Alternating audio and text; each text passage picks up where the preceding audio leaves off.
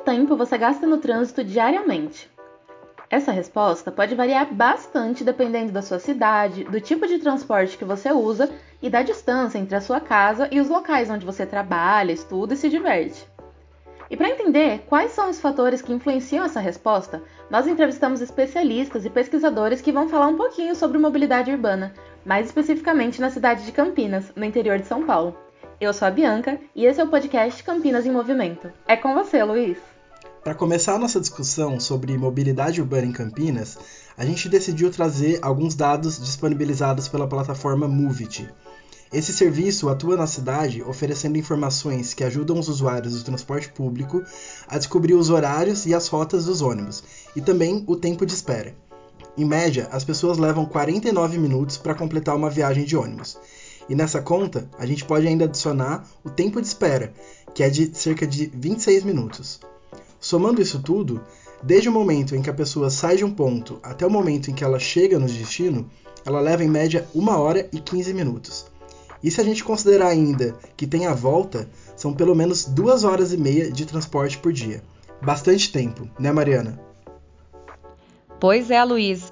Mas olha, esses números são um pouco diferentes dos dados que foram apresentados pela INDEC, Empresa Municipal de Desenvolvimento de Campinas. Ela é quem atua em parceria com a Secretaria Municipal de Transportes e quem tem a concessão dos ônibus coletivos municipais. E segundo um relatório que ela publicou em 2019, esse tempo de viagem seria 9 minutos mais curto, ou seja, levaria 40 minutos no total. Só que esses dados do relatório são baseados em uma pesquisa de 2011, 11 anos atrás, e por isso não refletem com exatidão a situação atual em uma metrópole que já mudou e muito. A boa notícia é que esse tempo pode mudar bastante com a implantação do BRT, uma sigla que quer dizer ônibus de trânsito rápido. Esse projeto está sendo implantado em Campinas desde 2016 e a expectativa para a conclusão da obra não para de crescer na cidade, já que a previsão inicial era o final de 2020. Para entender do que se trata esse projeto, a gente chamou o Fernando Ribeiro, que é mestre em Sistemas de Infraestrutura Urbana pela PUC Campinas. Na primeira resposta, ele explicou o que é o BRT e como ele vai funcionar na cidade. Vamos ouvir o que ele disse. O BRT, atualmente em obras, será constituído de dois corredores principais, Ouro Verde e Campo Grande, que farão a ligação dos respectivos distritos ao Terminal Central e também será constituído do corredor perimetral que ligará os dois corredores principais. O BRT está localizado nessa região específica de Campinas para atender os dois maiores fluxos de transporte coletivo da cidade, que conectam os distritos ao centro e vice-versa.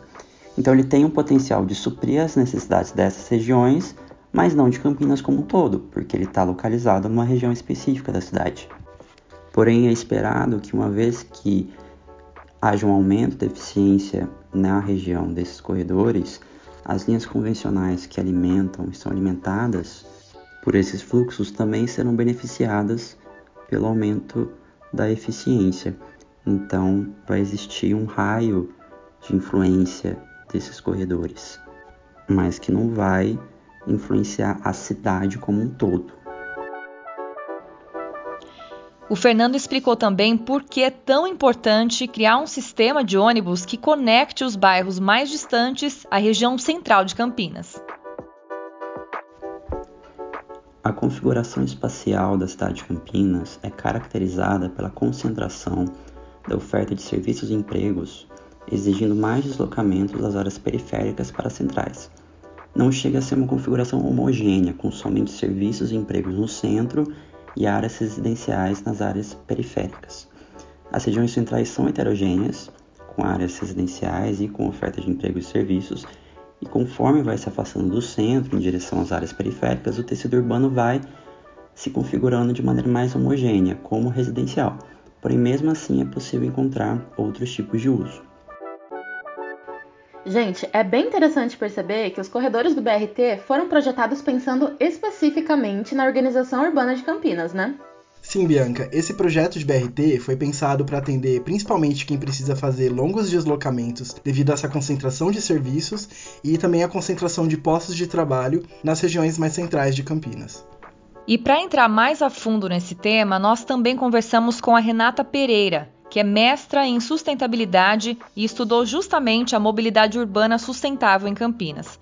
A gente começou perguntando para Renata sobre as distâncias físicas que envolvem o acesso a serviços de saúde e educação e também ao trabalho e ao lazer, especialmente numa cidade como Campinas, que teve uma expansão urbana muito acelerada para regiões afastadas do centro. Os desafios da expansão das cidades brasileiras é intenso, principalmente no quesito da acessibilidade da população periférica, que geralmente é a mais afetada pelo crescimento desordenado das cidades, já que tem a renda mais baixa. Os longos deslocamentos afetam não só economicamente, mas também socialmente, limitando o acesso a lazer, saúde e oportunidade de trabalho em geral, diminuindo a qualidade de vida do cidadão. Questão do tempo de deslocamento e como ele interfere na qualidade de vida não é um problema recente não, viu? Antes do BRT, Campinas já passou por vários outros projetos dedicados ao transporte público, como o VLT, que são os veículos leves sobre trilhos, e o VLP, que são os veículos leves sobre pneus. E como todos esses sistemas acabaram sendo desativados depois de um tempo, a gente perguntou para Renata quais seriam as vantagens do BRT em relação a esses modelos e por que ele foi escolhido. O diferencial do BRT a outros tipos de soluções, como o VRT ou o metrô, são principalmente focados em relação ao custo de implantação e manutenção e o tempo gasto na implementação do, dos sistemas. Lembrando aqui que o BRT ainda não está 100% completo em Campinas, entrando no quinto ano da construção. Uh, e para que no quesito velocidade de implantação fosse mais viável o BRT do que um VLT, por exemplo, ele deveria ser completado em torno de dois anos e meio.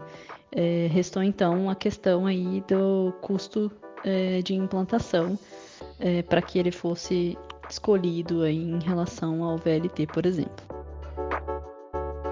Bom, agora que a gente já entendeu melhor como que o BRT funciona e por que ele foi escolhido na cidade, a Renata vai explicar também o outro lado do projeto. Será que o BRT pode deixar de atender alguma necessidade de Campinas?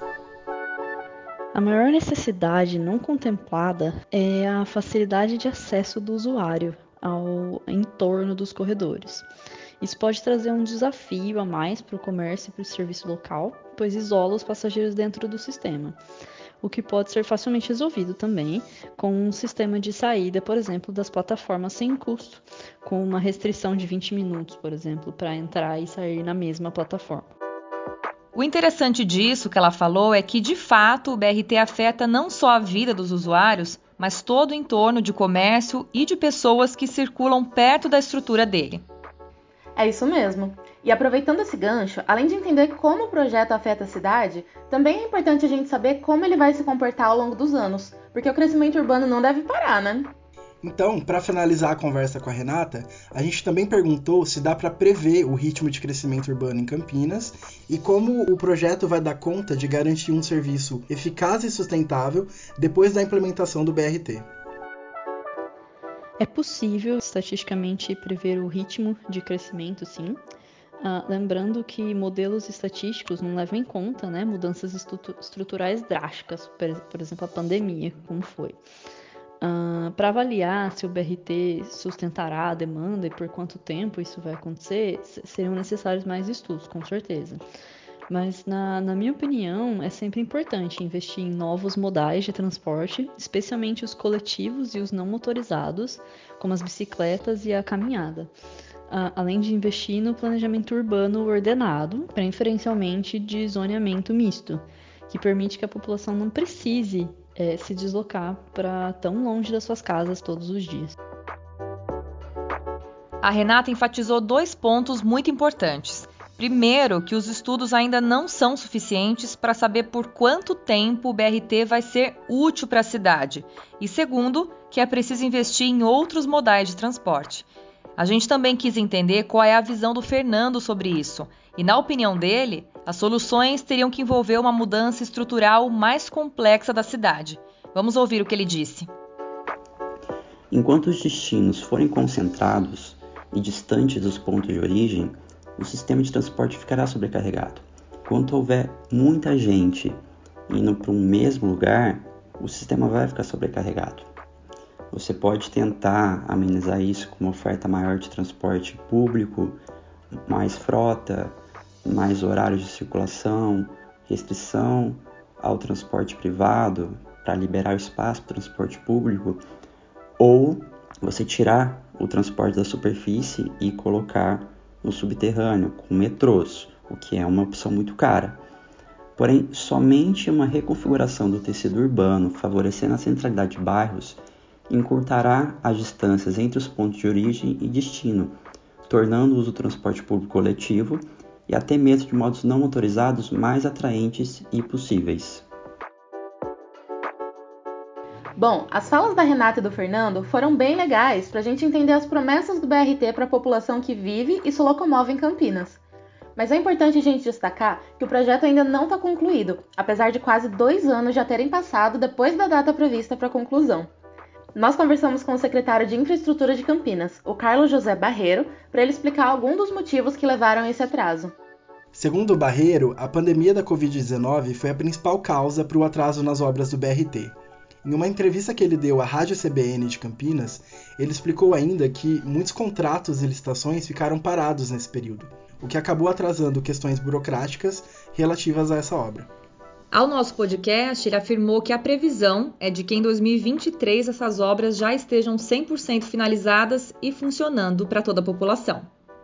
Depois de ouvir os especialistas e o gestor público, deu para entender que uma obra como BRT envolve muitas questões importantes na infraestrutura da cidade, além de mexer na rotina tanto dos moradores quanto do comércio e das empresas.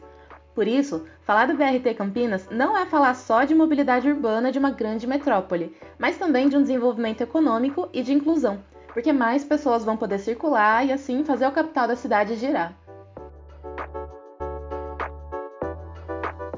Bom, esse foi o podcast Campinas em Movimento, uma produção da Oficina de Multimeios, ministrada pela professora Simone Paloni, no LabJor da Unicamp. Esse podcast foi produzido e apresentado por Bianca Bosso, Luiz Botaro e por mim, Mariana Meira.